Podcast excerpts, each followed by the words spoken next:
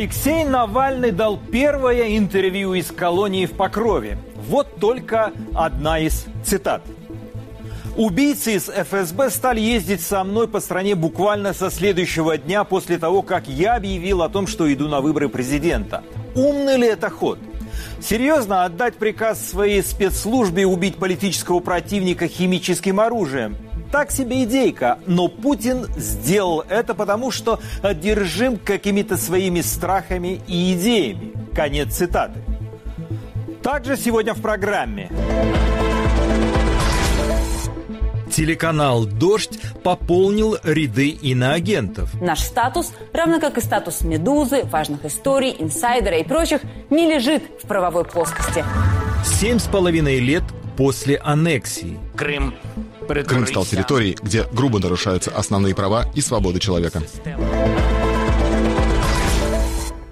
Это главные темы программы «Грани времени». Мы подводим итоги 34-й недели 2021 года.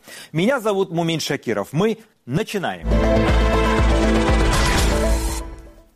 Телеканал «Дождь» стал первым российским СМИ, признанным иностранным агентом. До этого в список Минюста попадали издания, зарегистрированные за границей. Ведомство объяснило, Канал получил от Евросоюза более 130 тысяч евро за освещение отношений ЕС и России.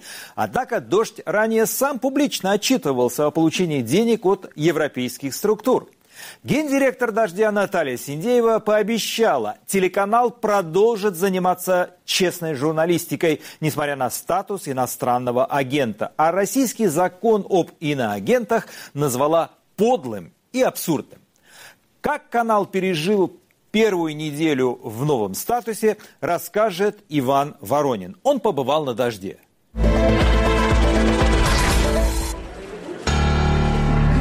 Это 15-секундная плашка в 24 слова на довольно канцелярском языке Минюста. На телеканале «Дождь» теперь идет перед каждым эфирным блоком и каждой рекламой. Плюс маркируются все публикации во всех аккаунтах в социальных сетях канала. 20 августа, спустя час небольшим после того, как о решении Минюста стало известно редакции «Дождя», маркировка впервые появилась в эфире пятничной программы и так далее.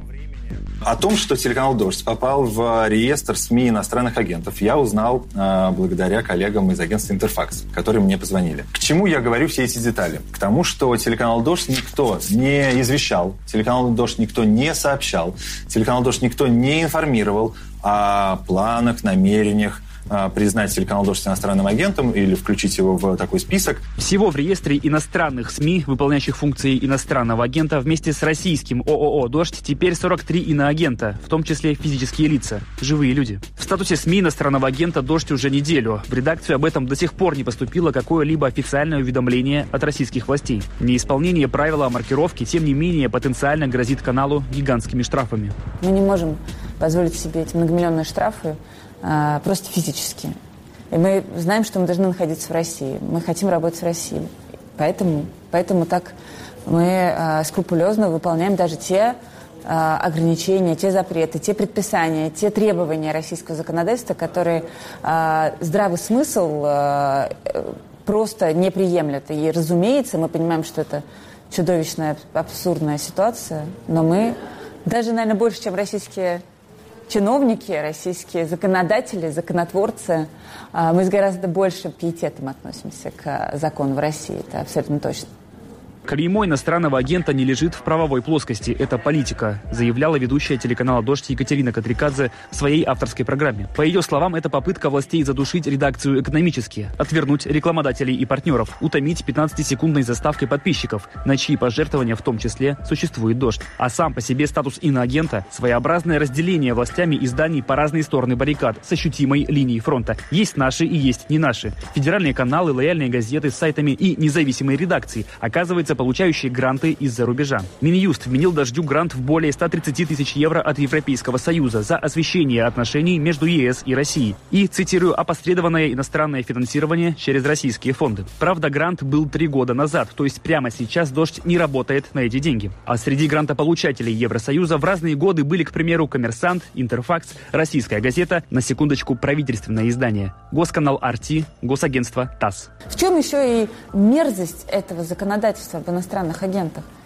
Даже если ты ничего не берешь давно, даже если нет никаких грантов, никакого сотрудничества, все равно задним числом а, тебя объявляют. Я не иностранный агент.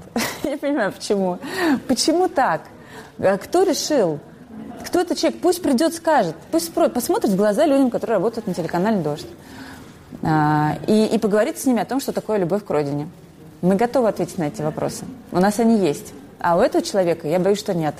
На «Дожде» готовы оспаривать решение Минюста. По словам Екатерины Катрикадзе, сейчас над этим работают юристы канала. В редакции вспоминают тяжелейший 2014 год, когда канал отключили от основных кабельных и спутниковых сетей, вынудив искать новые источники дохода. Существенно усложнит работу и статус иностранного агента. Признанное таковым в мае издание «Витаймс», к примеру, и вовсе перестало существовать. Статус иноагента не ведет к закрытию СМИ, а решение Минюста в отношении «Дождя» не согласовывалось с Кремлем, заявили на этой неделе в Кремле. Признанная иностранным агентом издание «Медуза» ссылкой на трех источников рассказала, что списки иноагентов и нежелательных организаций готовит возглавляемый президентом Путиным Совет Безопасности. На встрече членов Президентского совета по правам человека с представителями Минюста выяснилось, что объявить иностранным агентом можно примерно любого журналиста. Спросили, как действовать СМИ, признанному иностранным агентом. Два пути. Через суд добиваться и по прошествии времени, не прописано в законе какого, обратиться в тот же Роскомнадзор, сообщив, что больше закон не нарушает продолжается. А ведомство, убедившись в этом, в свою очередь обратится в Минюст, чтобы из списков исключили. Мне кажется, этот путь вообще не работает. Спрашивали про другие СМИ, в частности, про ПАСМИ, признанная иностранным агентом после получения на свой счет пожертвования от гражданина Украины 5000 рублей. В общем, любое СМИ можно признать иностранным агентом, так же, как и любого журналиста, как физлицо. Журналист и член СПЧ Ева Меркачева рассказала, что поводом для иноагентского статуса может быть как участие журналистов в конференции или пресс-туре, оплаченных иностранной организацией, так и денежный перевод на день рождения от друзей из-за рубежа. Маркировать в соцсетях при этом придется как гневный пост в адрес Минюста, так и, к примеру, фотографию с собственным ребенком. Часть независимых СМИ, включая признанных киноагентами «Дождь» и «Медузу», обратились с открытым письмом к руководству страны.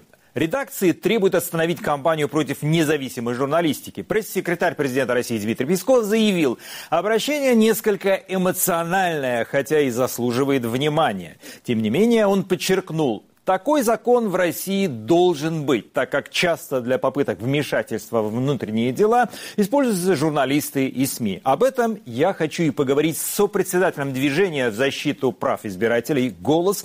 Внесено в реестр незарегистрированных объединений иностранных агентов Станиславом Андрейчуком. Станислав, здравствуйте. Здравствуйте. Вот вы это обращение слушали. Власть пойдет на какие-то компромиссы или смягчение позиции, или будет продолжать прессовать НКО и журналистов из независимых изданий? Как вы думаете? Да нет, конечно. Ну, то есть э, от обращения хуже не станет но я думаю, что и лучше э, тоже не станет. А, на моей, поскольку голос уже давно в иностранных агентах э, то появляется, то исчезает в том или ином виде, на моей памяти никого из э, реестра иностранных агентов никогда не исключали. А, если это и было, то какие-то единичные совершенно случаи с какими-то небольшими организациями. Голосу, например, даже не давали закрыть одно из своих старых юридических лиц. В течение нескольких лет мы просто даже через суд не могли закрыть организацию, чтобы просто голос вот в этом реестре каким-то образом звучал, не работающую организацию уже. А, поэтому я думаю, что, конечно, всех а, будут стараться по максимуму держать, но, опять же, мне кажется, что тот же «Дождь», э, «Медуза», они смогут э, к этому адаптироваться. Там, отключение от эфира было, как мне кажется, гораздо более серьезным ударом, чем а, вот это внесение в реестр. Поэтому я надеюсь, что все продержатся. Э, Станислав, тогда более детальный вопрос. ЦИК может запретить иностранным агентам близко касаться темы выборов. Каковы теперь правила игры, когда ваш голос иностранный агент и дождь иностранный агент? Как будете работать? А, ну, мы будем делать все то же самое, что всегда делали. Для нас, опять же, как я уже говорил, эта ситуация не новая. Мы с 2013 года в ней периодически оказываемся. И, в общем, а, работать в ней умеем. Как мы говорили про выборы, так говорить и будем. Никто гражданам запретить говорить о выборах не может. А, там а, в законодательстве действительно оговорка такая резиновая о том, что нельзя а, в любых формах участвовать в избирательной кампании, в том числе содействовать а, избранию или неизбранию тому, того или иного кандидата. Но мы в «Голосе», как, в общем, э, движение, которое специализируется на выборах, полагаем, что все-таки участниками выборов, об участии в выборах можно говорить только в применительно к партиям, кандидатам, там, избирательным комиссиям и так далее. Граждане могут говорить все что угодно, СМИ могут э, выполнять свою работу, СМИ могут даже аккредитовываться э, на избирательные участки. Э, нету запрета на это. Поэтому здесь нормы, если кто-то пытается это дело запретить, они будут входить просто в противоречие с другими законами, с Конституцией. Поэтому я думаю, что нужно поменьше меньше по этому поводу паниковать, просто всем делать свою работу. Но давайте э, напомним, что Элла Памфилова, председатель ЦИК, она сказала, что будут какие-то инструкции в ближайшие дни. Кому можно вообще приходить на избирательные участки, кому нет. Вы ждете этих инструкций или вы будете делать то, что вы считаете нужным? Нет, мы этих инструкций не ждем. Голосу в этой ситуации даже проще. Нам э, уже лет так 10 запрещено наблюдать, даже больше, наверное, с тех пор, как э, у общественных э, объединений, общественных организаций исчезла возможность направлять наблюдателей на избирательные участки. Формально на избирательных участках нет наблюдателей голоса. А, все активисты, которые там, проходят через нас тем или иным образом, мы им просто помогаем получать направление у партии, у кандидатов. Так что формально это не наши наблюдатели, это просто граждане, которые пользуются, грубо говоря, нашей инфраструктурой, смотрят наши ролики учебные, пользуются нашими учебными материалами, пользуются нашим мобильным приложением, а, звонят нам на горячую линию, пользуются картой нарушений, но они действуют как представители партии и кандидатов в данном случае. Поэтому вот если кто-то волновался по того, что не, не сможет попасть на избирательный участок, э, потому что записался в голос, не беспокойтесь, все будет хорошо. Станислав, скажите, а насколько эффективным может быть умное голосование Алексея Навального? Вот он буквально несколько дней назад дал большое развернутое интервью «Нью-Йорк Таймс» и опять повторил, что умное голосование может поломать игру «Единой России» Кремлю. Ну, мы видели, что умное голосование работает в крупных городах, я думаю, что в э, сельской местности или в небольших и средних городах оно не столь эффективно, но в больших городах оно действительно работает. Другой вопрос, что, конечно, сейчас э, власти попытаются и эту инфраструктуру э, поломать или максимально затруднить недоступ, ограничить возможность скачивания этого приложения, запретить его упоминание там, в интернете и так далее. А, но я думаю, что те, кто является сторонниками Алексея Навального, кто действительно, кто намерен этим голосованием воспользоваться, они, я думаю, там 90% уже давным-давно а, приложение себе скачали и без проблем будут им пользоваться. Продолжение темы Навального. Мы имеем дело с психически нездоровым человеком, патологическим лжецом с маниями величия и преследования. Путин помешан на оккультизме и ходит с красной ниткой на запястье. Когда-нибудь выяснится, что президент России принимает решение по совету старца из леса или какого-нибудь покемона. Вот процитировал я вам э, фрагмент из интервью Навального. На ваш взгляд, видна ли в действии Кремля вот такая паранойя, которую описал Алексей Навальный? Ну, я не знаю про старцев и оккультизм, но, конечно, какие-то действия кажутся совершенно нелогичными и продиктованными, ну, скорее, эмоциями, какими-то своими переживаниями, страхами, э, угрозами, у, у которых нет оснований. Да, есть ощущение, что а, тревожность э, во власти нарастает в последние годы. А, мне кажется, что для этого есть э, основания в виде снижающихся рейтингов поддержки. А, в общем, понятно, что выборы это всегда такой немножко катализатор тревог для тех, кто находится во властных кабинетах. Это и там, катализатор политизации граждан, поэтому они в этот период особенно нервно себя ведут и стараются там перестраховываться максимально. Есть ощущение, что меры, которые они принимают, неадекватны ситуации и стратегически могут вести к э, плохим для них же последствиям. Но посмотрим, в общем, э, да, ощущение, что вот какая-то такая неадекватная реакция есть. Мне кажется, у всех внимательно наблюдает за этим, за всем. Станислав, где больше всего вы ожидаете вбросов? На участках избирательных, во время подсчета голосов или в системе электронного голосования? Ну, смотрите, у нас а, есть несколько дыр, как мы с вами понимаем. А, сейчас очень многие говорят про онлайн-голосование. А, оно действительно непрозрачное, но надо понимать, что онлайн-голосование у нас всего в шести регионах в этом году. А, ну, то есть, а, а регионов у нас по Конституции 85, да, по ныне, по, по ныне действующей. Ну, то есть, Э, онлайн-голосование будет сказывать, может сказаться на результатах каких-то округов, но учитывая, что в значительной части этих округов там те же единороссы и без того победят, реально, я думаю, вклад онлайн-голосования, даже если там будут что-то подкручивать, но это там 10, 12, 15 мандатов, не больше.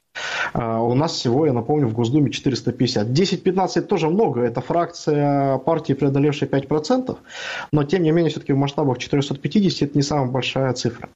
А, гораздо больше тревогу у нас вызывает, ну, во-первых, э, так называемые электоральные султанаты, это там полтора десятка регионов, где результаты просто рисуются с потолка, и это вот действительно уже много мандатов, и это уже действительно большая проблема. И, конечно, трехдневное голосование, которое а, тоже добавляет головной боли.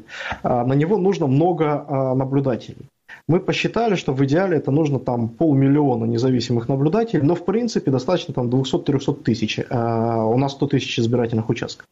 200-300 тысяч – это гигантская сумма, никогда наблюдательское движение столько не выставляло, звучит это жутко, но на самом деле, если мы с вами пересчитаем а, на один избирательный участок, то окажется, что на избирательном участке, где в среднем живет там около полутора-двух тысяч избирателей, нужно, чтобы нашлось 2-3 человека, которые готовы прийти и понаблюдать. Да, вот по одному человеку человеку на день. Ну, то есть, э, вот, э, выходите вы, берете с собой друга или подругу и кого-то из родственников, друзей или соседей по лестничной площадке, и вы избирательный участок закроете на все три дня. И это может очень сильно повлиять, потому что мы видим, что даже вот в условиях многодневного голосования, даже когда это голосование по Конституции было, которое совершенно никакими законами не регулировано, сейчас все-таки более жесткая ситуация, мы видели, что вот это а, само, сам факт присутствия наблюдателей, он очень сильно влияет на то, какие конечные результаты оказываются в, официальных данных, в официальных протоколах. Станислав, Поэтому а можно я вас спрошу вот о чем? Власть так зачистила политическую поляну, что невольно на второе место по опросам вывела партию КПРФ, пусть и без Грудинина, э, директора совхоза имени Ленина. Дадут бой коммунисты единороссам или нет, если можно очень короткий ответ. У нас просто заканчивается время уже. Да, мы видим, что дают. Мы анализируем сейчас социальные сети и видим, что упоминаемость э, в социальных сетях Единой России и КПРФ, в отличие от телевизора, почти равная. Это значит, что на самом деле эти две партии прежде всего между собой конкурируют. Поэтому да, я думаю, что если считать будут нормально, если наблюдатели обеспечат нормальный подсчет, то коммунисты вполне могут дать бой, по крайней мере, по спискам. Станислав, а огромное вам спасибо за ваши комментарии и беседу. Удачи и всего доброго. Ближайшие выборы я обсудил с сопредседателем движения в защиту прав избирателей «Голос» Станиславом Андрейчуком. Теракт около аэропорта Кабула. Путин разрешил чиновникам иметь второе гражданство. Первое интервью Навального из колонии. Наша лента новостей. Алексей Навальный дал первое интервью из колонии. Оно вышло на английском языке в одном из ведущих СМИ мира – газете «Нью-Йорк Таймс». Одновременно текст на русском соратники политика опубликовали на его сайте Навальный.ком, который на территории России блокируется Роскомнадзором. Навальный впервые рассказал о методах психологического воздействия, которые администрация колонии применяет к заключенным, а также поделился видением нынешней политической ситуации в стране. В частности, Навальный призвал западные страны не вводить санкции против России, а продолжать давление на тех, как он выразился, кто грабит Россию. Россию. Политик также подробно описал, как сейчас проводит свой день. По его словам, в колонии в Покрове заключенных буквально заставляют смотреть телевизор по 8 часов в день, 5 дней в неделю. Это обязательно и официально называется программой повышения осведомленности. Сам Навальный говорит, что, цитата, «его сводит с ума обязательный просмотр телепередач и пропагандистских фильмов». В четверг около аэропорта Кабула произошли сразу два взрыва. В результате погибли порядка ста человек. Ответственность за теракт на себя взяло исламское государство. Группировка признана террористической и запрещена в России. По словам очевидцев, взрывы произошли почти одновременно. Первый прогремел непосредственно у входа в аэропорт, второй у расположенного поблизости отеля. В последние дни он использовался, чтобы разместить людей, которые ожидали своей очереди на вылет из Афганистана. Среди погибших 13 американских военных. Президент США Джо Байден в специальном обращении в связи с терактами заявил, что, несмотря на взрывы, Штаты продолжат эвакуацию из Кабула вплоть до 31 августа, а также пообещал заставить ИГИЛ ответить за это нападение. Взрывы у аэропорта Кабула – это первый теракт в Афганистане после захвата власти в стране движением Талибан, также признанным в России террористическим. Сейчас аэропорт Кабула – это единственное место, откуда можно покинуть Афганистан. Аргентинские ученые установили, что эффект спутника ВИ может усиливаться в течение полугода после вакцинации. Припринт исследования вышел в Аргентине, а на русском языке основные тезисы доступны на сайте Фонда прямых инвестиций. Именно он занимается экспортом вакцины. В исследовании принимали участие ученые не только из Аргентины, но и из России, США и других стран. Тем не менее, появление данных аргентинского исследования пока вовсе не означает, что привитым спутникам не требуется ревакцинация, так как количество антител все равно падает. В России же продолжают фиксировать новые антирекорды суточной смертности смертности. В минувший четверг этот показатель достиг отметки 820 человек. Предыдущий максимум был меньше двух недель назад. Президент России Владимир Путин разрешил чиновникам иметь второе гражданство, если от него невозможно отказаться. Соответствующий указ глава государства подписал в эту среду. Тогда же документ был опубликован на официальном портале правовой информации. Устанавливать невозможность прекращения иностранного гражданства будет либо президент, либо комиссия по вопросам гражданства при президенте. В указе отмечается, что в случае, если отказаться от второго гражданства нельзя по независящим от потенциального чиновника причинам, то он или она смогут работать на должности, при замещении которой не требуется оформления допуска к государственной тайне. Тем не менее, подчеркивается, что госслужащие будут должны принимать все возможные меры, направленные на прекращение гражданства или подданства иностранного государства. Между тем, запрет на второе гражданство или наличие вида на жительство для чиновников был закреплен в Конституции России год назад после голосования по поправкам. КПРФ потребовала снять с выборов список «Единой России». Коммунисты объяснили это тем, что на съезде правящей партии президент Владимир Путин объявил о выплатах пенсионерам и силовикам из федерального бюджета. Одним словом, залез в казну и достал оттуда полтриллиона рублей. Пенсионеры получат по 10 тысяч, военные и силовики по 15. Что это, подкуп или помощь особо нуждающимся? Этот вопрос я хочу обсудить с экономистом Евгением Гантмахером. Евгений, здравствуйте. Вот да, здравствуйте, Мумин. Господин Путин, президент России, залез в казну и достал оттуда полтриллиона бюджетных денег пенсионерам и силовикам. Это 50 миллионов человек. Имел ли он законное право это сделать без чьих-либо указаний, советов или разрешений? Ну, вообще-то изначально, когда он об этом объявил на встрече с активом «Единой России», там э, речь шла о том, что новый состав Думы, где «Единая Россия», очевидно, с его точки зрения, будет иметь большинство, но проведет соответствующие поправки в бюджет. Потому что это бюджетные деньги и требуется э, поправки такие сделать. Но потом, видимо, сразу же почти э, замерили, насколько произвела эта новость впечатление на вот э, целевые группы тех же военных и пенсионеров, оказалось, что, в общем, никакого эффекта положительного, на что надеялись, электорального, конечно, никакого эффекта нет, и поэтому президент подписал э, сразу же указ – ну, э, э, этот указ, конечно, будет оформлен э, в виде поправок в бюджет задним числом, потому что выплаты вообще-то уже в начале сентября обещают пенсионерам, по крайней мере, точно сделать. Поэтому здесь, конечно, такая вот, я бы сказал, игра с юридическими процедурами. Ну, то есть, я правильно понял, что Дума ему не указ, он это делает так, как он это сделал, а задним числом потом это оформит. Но это уже будет другая дума. Как же так? Та дума, ну... которая сейчас пока еще есть до 19 э, сентября, она этого не может сделать. Следующей думы у нас еще пока нет. Как так быть? Нет, ну следующая дума, я еще раз говорю, видимо, как предполагает президент, э, там будет большинство Единой России, они просто это оформят. Потом, там же ведь, э, что облегчает задачу чисто юридически, что это не перераспределение расходов бюджета с одной статьи на другую. Допустим, сняли э, деньги там, я не знаю, с обороны и перебросили на вот эти выплаты. Это дополнительные расходы бюджета, о которых сказал Силуанов, они не запланированные, кстати говоря, в, в законе о бюджете, они в этом году, по его оценке, будут там, ну, порядка полутора триллионов рублей. Ну, у нас же, вы понимаете, э, правительство бюджет верстает очень-очень хитро. Они всегда э, занижают и доходы, и расходы. И Расходы, конечно, исполняются ровно так, как в бюджете, то есть лишних денег не тратят, вот если только такие чрезвычайные ситуации, как сейчас.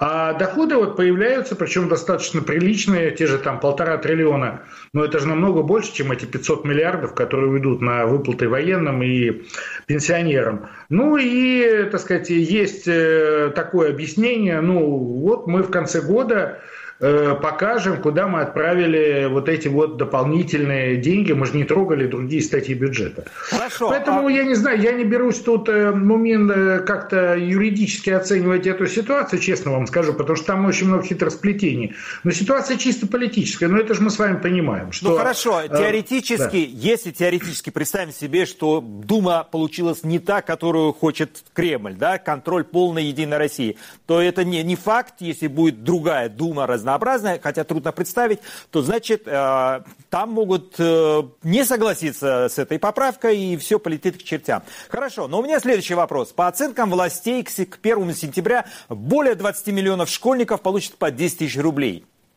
Денег это еще 200 миллиардов рублей. Не приведет ли такая раздача денег к инфляции? Не вырастут ли цены на товары первой необходимости? Полтриллиона те, 200 миллиардов эти, и это уже получается приличная сумма.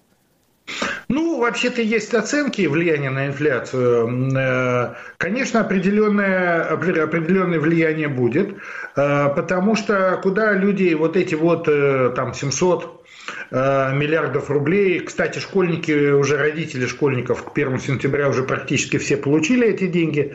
Они уже у людей, уже многие потрачены. Но люди, понятно, пойдут тратить. Просто куда-то откладывать на какие-то свои счета мало кто сделает. Значит, они идут в магазины. В магазинах у нас по целому ряду товарных групп есть определенное напряжение. Ну, не то, что там какой-то дефицит, э, слава богу, в магазинах э, практически все есть, но вы знаете, как локально происходит. Где-то э, вот этого не хватает, и, и вот люди приходят с деньгами, естественно, происходит в какой-то локальной точке повышение цен – потому что люди хотят купить именно это, а этого сейчас нет в данный момент. Э, поэтому, да, определенное влияние, э, оценки показывают, э, что это где-то плюс 0,2-0,3% процентных пункта к той инфляции, которая ожидается в России, пока она ожидается по году где-то в районе там, 6%. Ну, это значит вот к этим 6% еще плюс вот эти 0,2-0,3 процентных пункта, да, будет. Но это, конечно, не радикально. Это не какой-то всплеск инфляции, но в копилку, да, это идет. Евгений, у меня к вам последний вопрос, и по возможности ответьте, пожалуйста, коротко. Как отреагирует электорат, получив эти дополнительные 10 и 15 тысяч рублей? Проголосует как надо или возьмут деньги, а там как получится? Ну, проголосуют как надо, мне кажется, это, это почти наверняка, и даже без этих 10-15 тысяч рублей. Э, то есть, само по себе влияние этих выплат я бы не стал преувеличивать, потому что результаты выборов, вы же знаете, обеспечиваются административными способами, и те же бюджетники, те же военнослужащие голосуют, э, или результаты их голосования, они, в общем, предрешены. Поэтому я бы не сказал, что это какое-то, вот эти выплаты несут какое-то радикальное улучшения в эту картину. Но люди понимают, э, масса вот этих людей, которые получат, что это, в общем, подачка, потому что, ну, ну как, э, то пусть до 10 тысяч повысят пенсию, не просто разово выдадут. Или те же военнослужащие, но пусть увеличат денежное удовольствие на те там, сколько там десятков тысяч рублей, которые у них получается, э, там 15 тысяч. Вот как люди думают, чего люди хотят. Недаром Шойгу на встрече с Путиным вот тогда в самом начале этой истории сказал, что хорошо было бы обеспечить достойное денежное удовольствие военнослужащим. То есть получается, что оно еще не очень достойное. Поэтому люди все понимают. Спасибо вам большое, Евгений, удачи, всего доброго. Предвыборную щедрость властей я обсудил с экономистом Евгением Гантмахером. В Киеве на этой неделе прошел учредительный саммит Крымской платформы, которая должна стать международной переговорной площадкой для возвращения Крыма в состав Украины. В самом Киеве это мероприятие считают одной из опор по мирной деоккупации Крыма. В Москве же назвали русофобским шабашем и угрозой территориальной целостности России. Тему продолжит Артем Радыгин.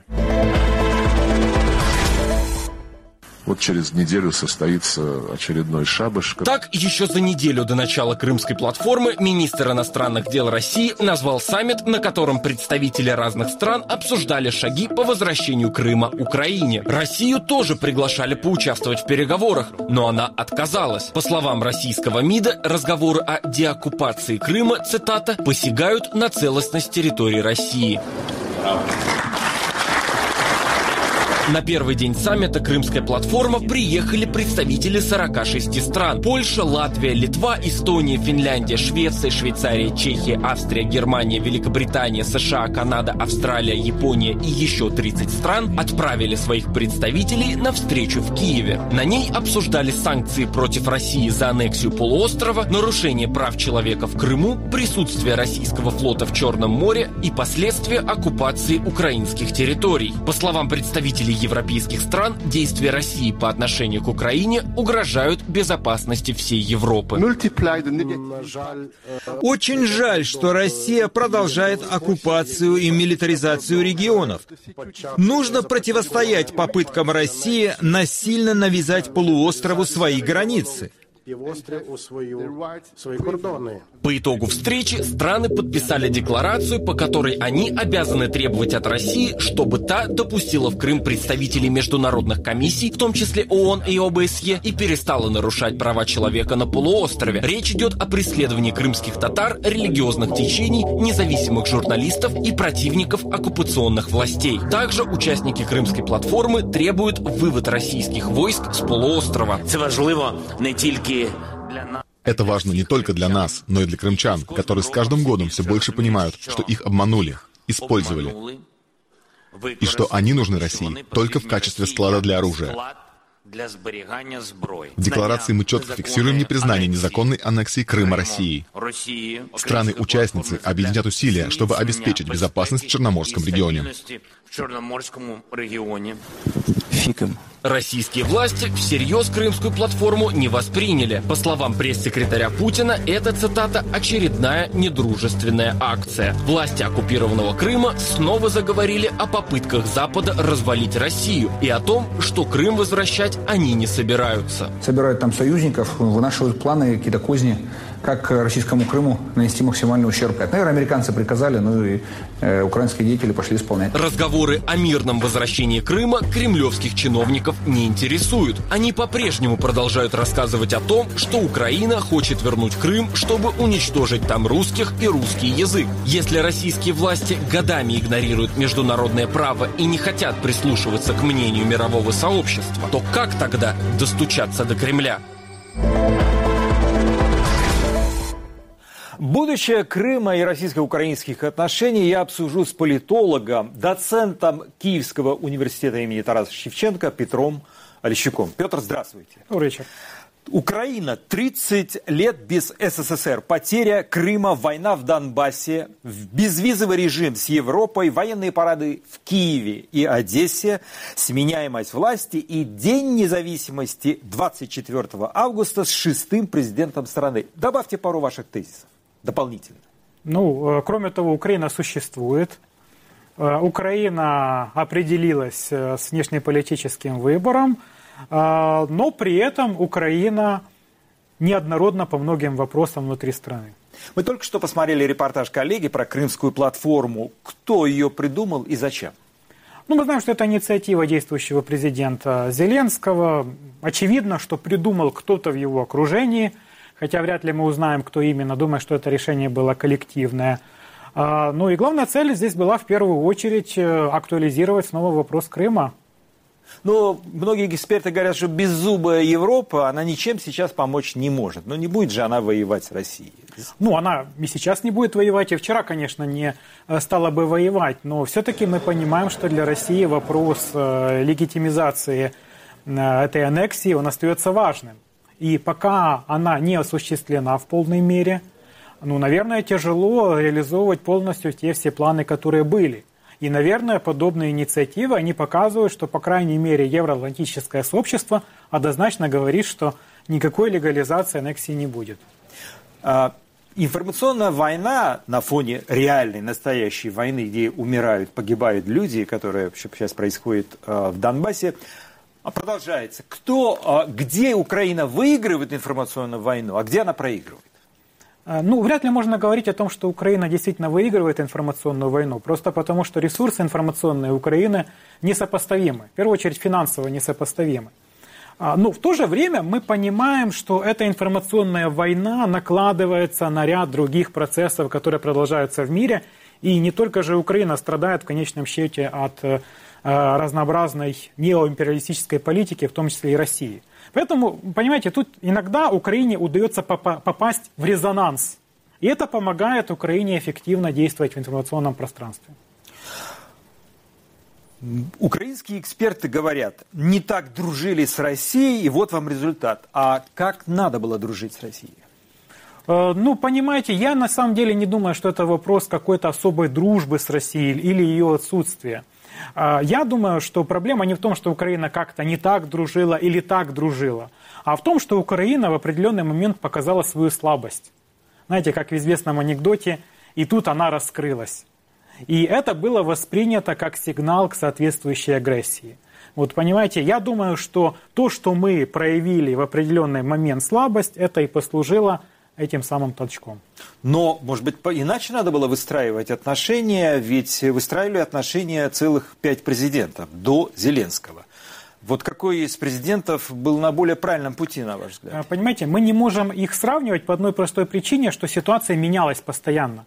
И, например, Кучма мог выстраивать э, многовекторность с Ельциным просто потому, что тогда Россия не была готова к настолько агрессивной внешней политике и была занята внутренними проблемами. Э, поэтому тут нужно сравнивать и украинскую сторону, и российскую сторону в динамике. Э, поэтому на самом деле я не считаю, что вот кто-то из президентов Украины показывает и показывал именно идеальный пример – если бы этот пример был, наверное, мы бы сейчас были в несколько иной ситуации.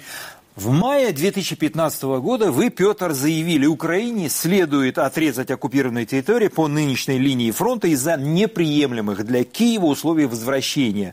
А на выгодный сценарий у страны просто не хватит сил. Изменилась ли, изменилась ли ситуация спустя 6 лет? А, да, изменилась. Понимаете, я просто с одной стороны, я прекрасно понимаю, что у нас по-прежнему нет ресурсов для возвращения этих территорий, но я понимаю, что проблема не в этих территориях. Проблема именно в сохранении соответствующих амбиций со стороны России. И, честно говоря, я не верю, что даже если бы теоретически у нас бы возникла идея эти территории отрезать, что Россия бы на это согласилась. Просто потому, что ей нужен инструмент влияния на Украину. Поэтому я думаю, что сейчас э, ситуация выглядит намного сложнее и неоднозначнее. Ну вот смотрите, живой пример буквально несколько э, месяцев назад э, Азербайджану спустя почти 30 лет удалось победить э, Армению, то есть э, одержать победу на фронте и вернуть себе утраченные территории, и даже больше, чем она могла себе это представить. То есть, правда, ушло на это несколько десятилетий. Украина для себя рассматривает вариант, как Азербайджан вернул себе территории или нет? Было бы странно, если бы Украина не рассматривала этот вариант. Также было бы странно, если бы его постоянно все декларировали, что вот мы вот сейчас пойдем в наступление и тому подобное. Но просто мы должны понимать, что, наверное, в нынешней ситуации, в контексте ресурсов, в контексте армии, в контексте денег, которые вкладываются в армию, а, Украина, наверное, сейчас больше напоминает Армению, чем Азербайджан в этой, в этой скажем так, паре. Вот. И, наверное, мы вряд ли когда-то сможем а, сугубо военным образом а, достичь превосходства над Россией. А, вот. Поэтому этот вопрос настолько же сложный, как и неоднозначный. Вот. Но опять-таки мы должны понимать, что ситуация в мире всегда может измениться, и к этому тоже нужно быть готовым. Минские соглашения превращаются в химеру. Вот пишут э, а, дипломатическую химеру, потому что эксперты, Москва все активнее интегрирует самопровозглашенные эти республики. Вот сейчас пройдут выборы, и после выборов, где почти 600 тысяч человек проголосуют с российскими паспортами. И вот э, можно ли говорить, что уже невозможно будет вернуть Донбасс? Или как можно его вернуть с учетом того, что Россия там раздает паспорта сотнями тысяч экземпляров? Э, ну, можно на этот вопрос отвечать очень долго, но на самом деле вернуть можно очень быстро и очень просто. Но для этого Россия должна по каким-то причинам решить, что ну его, эти внешнеполитические амбиции, этот неоимпериализм, займемся своими вопросами, и после этого уже, я думаю, действительно начнется какие-то реальные переговоры, реальная дипломатия, реальное решение этой проблемы. А вот что должно предшествовать подобным событиям, я не скажу, потому что вариантов может быть очень много. Чем ментально отличается избиратель в Крыму и в Донбассе?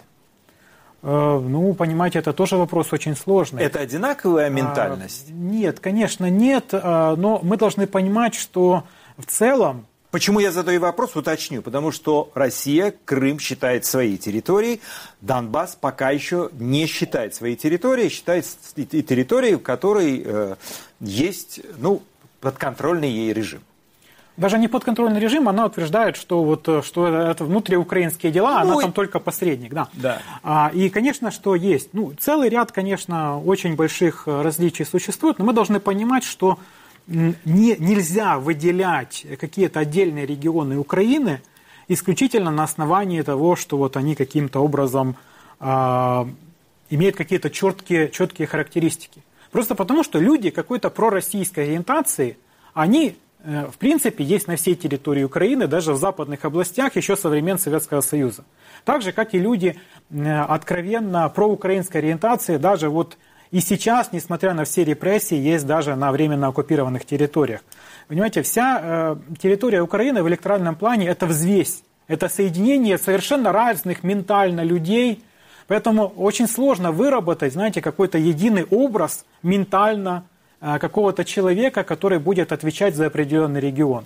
Да, давайте я поверну немножко вопрос иначе. Люди меркантильны и циничны. Ну, такова жизнь украинские паспорта остаются у тех людей, у тех граждан, которые проживают на оккупированных территориях.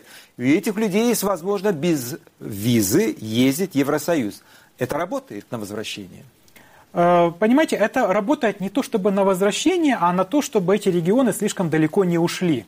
Так, Потому есть... что образ Украины так или иначе присутствует. Кто-то все равно держит э, в голове перспективу э, получения паспорта, кто-то даже, вот, например, сейчас использовал украинский паспорт для того, чтобы вакцинироваться там, не спутником, а Pfizer, условно говоря. Кто-то хочет, например, поступить в украинский вуз. То есть не то, чтобы это как-то глобально возвращает, но и сильно удалиться тоже не позволяет. То есть это та ниточка, за которую можно да. в определенный момент дернуть. День независимости 24 августа в Украине. Это праздник со слезами на глазах или день рождения новой страны? Понимаете, я думаю, что это действительно праздник со слезами на глазах, потому что действительно очень много эмоций самых разных э, у украинцев, положительных, гордости, возмущения по поводу каких-то утраченных возможностей. Но мне кажется, что за предыдущие годы, за несколько предыдущих лет, все-таки этот праздник из формального для большинства украинцев превратился в действительно что-то содержательное. Вот мне так кажется. Но Владимира Зеленского, нынешнего президента Украины, есть возможность э, и шансы переизбраться, или он потерял этот шанс? Ну, я вижу, что шансы у него есть. Естественно, если он сам захочет переизбираться, поскольку однозначного ответа он пока что не дал. А, ну, любые выборы, э, понимаете, это всегда э, два варианта. И человек выбирает не из абстрактного, например, идеального президента и, например, Зеленского – а выбирает из тех предложений, которые на тот момент будут. И в первую очередь э, перспективы и Зеленского, и любого другого политика будут зависеть не только от него, а от того, э, с кем его будут сравнивать. Давайте попытаемся провести некую параллель. Есть Польша, сосед Украины, есть, естественно, Украина. И э, обе страны, как говорят некоторые э, эксперты, были приблизительно на одинаковом старте – Польша сегодня некий образец Восточной Европе, страна, которая получила море денег от Запада и построила крепкую экономику. Почему Украина не Польша? Ну, я не согласен в том, что у Украины были стартовые позиции такие же, как у Польши. Были другие. Абсолютно другие. Ну, в Польше не было голодомора и коллективизации. В Польше не было 1937 года и настолько масштабных репрессий. Согласитесь, это было полвека а, назад, даже и больше. В конечном, в конечном счете самое главное – в силу исторических э, специфик э, все-таки Польша была моноэтническим государством. Польша тоже моноэтническое государство? Не, э, Польша, да. А Украина, понимаете, ну все-таки у нас 20 лет ушло на обсуждение соответствующих вопросов о этническом содержании государственности. Поэтому все-таки мы очень существенно отличались. Тут нельзя просто взять, знаете, экономические параметры, там ВВП посчитать, составить, ну, одинаковые. Да? Так это не работает. Но ну, постсоветские руины были и там, и тут, согласитесь. А, да, но понимаете, все-таки, когда эти постсоветские руины имеют э, сравнительно небольшую историю, и историю, которая на несколько десятилетий больше, это все-таки есть разница. Ну и самое главное, э, все-таки ни у кого, даже у самых больших врагов Польши, никогда не возникала идея о том, что ни Польши, ни поляков не существует. К сожалению, в случае Украины все было несколько сложнее. Сменяемость власти в Украине есть, а кардинальных экономических реформ нет или пока нет, э, все это идет очень слабо. Почему у украинцев нет своего или своих Кахи Бентукидзе, Егора Гайдара или того же Бальцеровича? Ну, а, опять-таки, вопрос а, в том, а, могли ли они себя проявить в тех ситуациях, которые были раньше. Это во-первых. Ну и во-вторых, любые реформы общество должно быть готово воспринимать. Но все-таки после того, как сразу распался Советский Союз, украинское общество существенно отличалось. Я думаю, что исключительно ментально, только вот сравнительно недавно украинцы пришли к пониманию необходимости этих самых реформ. И то еще очень много остается разнообразных стереотипов, которые продолжают жить в украинском обществе, что можно, например, а, снижать налоги и повышать пенсии, это как-то работает, это реально и тому подобное. То есть вот подобные мысли, они продолжают существовать, использоваться политиками-популистами, это никуда не девается. Поэтому это все, конечно, очень сложно. Но я, я не хочу сказать, что у нас на самом деле нет реформ. Реформы есть. Вопрос просто в том, что у нас, к сожалению, э, знаете, такое очень завышенное ожидание от реформ, что вот реформы это там вот кто-то соберется, Или включит решение, рубильник. Да, включит рубильник и все, там одновременно везде э, загорится иллюминация. С Зеленским вы связываете эти реформы в будущем или нет? Кардинальные реформы. Э, понимаете, конечно, уже некоторые реформы были проведены. Многие реформы еще не проведены. А, но я, я так, в принципе, э, понимаю ситуацию, что э, мы уже вошли в, ту, в тот момент исторический, когда реформы неизбежны. И президент, он либо возглавляет этот процесс, что пытается делать Зеленский, либо же попытается встать против этого процесса, и тогда ничего хорошего для него этого не принесет, пример Янукович. То есть вот тут или пытаться как-то бежать впереди этого процесса, его каким-то образом возглавлять, даже если Э, ты э, к чему-то еще до конца не готов, или пытаться встать э, против этого потока, и тогда он тебя просто снесет. Какой процент населения Украины хочет обратно в Советский Союз? Ну, я точно социологию не помню последнюю, но я помню, что вроде около 69% граждан Украины поддерживают независимость Украины. Остальные не то чтобы не поддерживают, там разные варианты, кто-то, кому-то тяжело, эм, в принципе, ответить на этот вопрос – но там очень жесткая градация и связь именно с э, возрастом. То есть чем человек старше, тем больше у него соответствующей ностальгии по Советскому Союзу. То есть ваши отцы и деды, среди них большой процент тех, кто хотят ну, довольно, довольно, довольно немалый, да. По, по целому ряду, опять-таки, самых разных причин.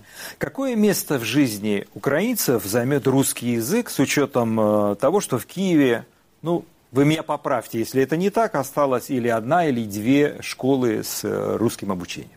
Да, но русский язык при этом не исчез. Да, но мы же говорим о будущем. Да. Э, понимаете, э, вопрос этот очень сложный. Потому что на данный момент русский язык остается инструментом и темой, в первую очередь, политической. И в первую очередь связанной с соответствующими внешнеполитическими амбициями России.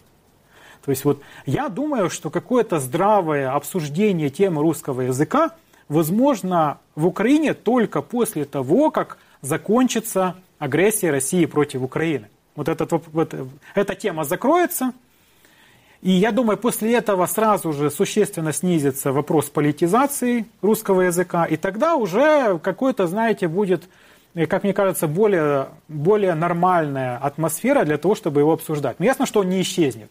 Есть этнические русские в Украине, которые, опять-таки, очевидно, будут его сохранять. Есть люди, по которым по каким-то самым разным причинам он нужен. Опять-таки, э, а, они будут его сохранять. Но, понимаете, э, просто э, длительное время в Украине он использовался, эта тема использовалась для политического позиционирования и политического раскола. Ну, вот э, я живу в Киеве много месяцев, ну, много как, больше трех месяцев, и, конечно, я чаще слышу русскую речь, нежели э, украинскую, да, но это столица, это город, где смешано, намешано, но вот такой некорректный вопрос. А можно ли говорить, что русскоязычная интеллигенция и украинская интеллигенция – это две параллельные, которые не соприкасаются? Опять-таки здесь э, все очень-очень сложно, потому что на самом деле э, русскоязычные в Украине – это очень неоднородная группа. То есть есть люди, которые, для которых русскоязычие – это отрицание всего украинского, их, в принципе, не так много. И есть люди, для которых русскоязычие – это часть, скажем так, их личной персональной биографии – ну, а это не означает, что они как-то там а, плохо относятся к украинскому языку или даже более того, к расширению и дальнейшему внедрению украинского языка в Украине. Поэтому на самом деле здесь, знаете, нету, как мне кажется, жесткой черно-белой градации. Мне кажется, здесь очень много разнообразных оттенков серого, которые в целом и составляют всю картину. Но кто и как вот определяет сегодня, какой русский писатель годится для Украины и какой не годится? Э, вопрос, опять-таки, очень сложный, потому что здесь э, есть целый ряд разнообразных мотивов и причин. Э, например, с живыми писателями все очень просто. То есть они или каким-то образом высказывают свою позицию – а, по той ситуации, которая сейчас существует в отношениях между Украиной и Россией. И это влияет на их оценку, их оценку их творчества в Украине. По поводу э, э, писателей, э, скажем так, представителей классической литературы, все, конечно же, намного сложнее. Ну вот Максим Горький, он писал до советскую эпоху и во время советской эпохи был неким буревестником. Он кто? Прием он сегодня для современной Украины? Понимаете, я, честно говоря, считаю, что вообще каждый человек должен сам для себя определять, э, какая литература ему интересна.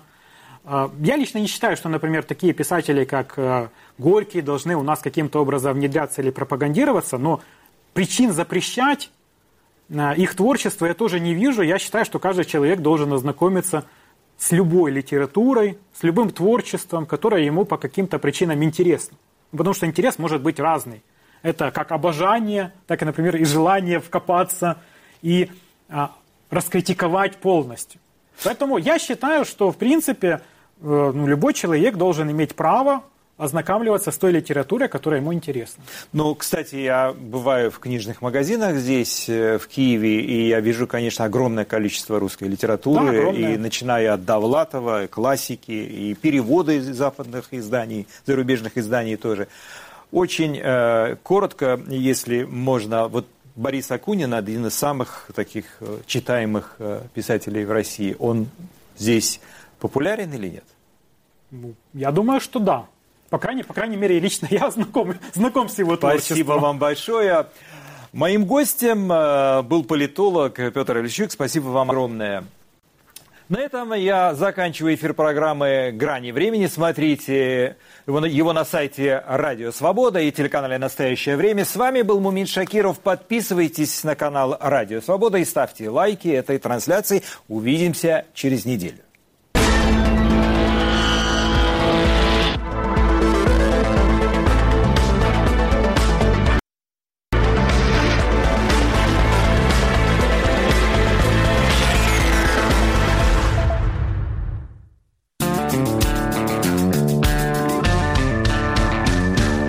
Студия подкастов «Радио Свобода».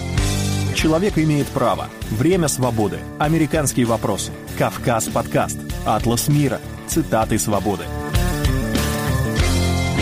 Скучно не будет. Слушай на всех подкаст-платформах. Просто надень наушники. Подкасты «Радио Свобода».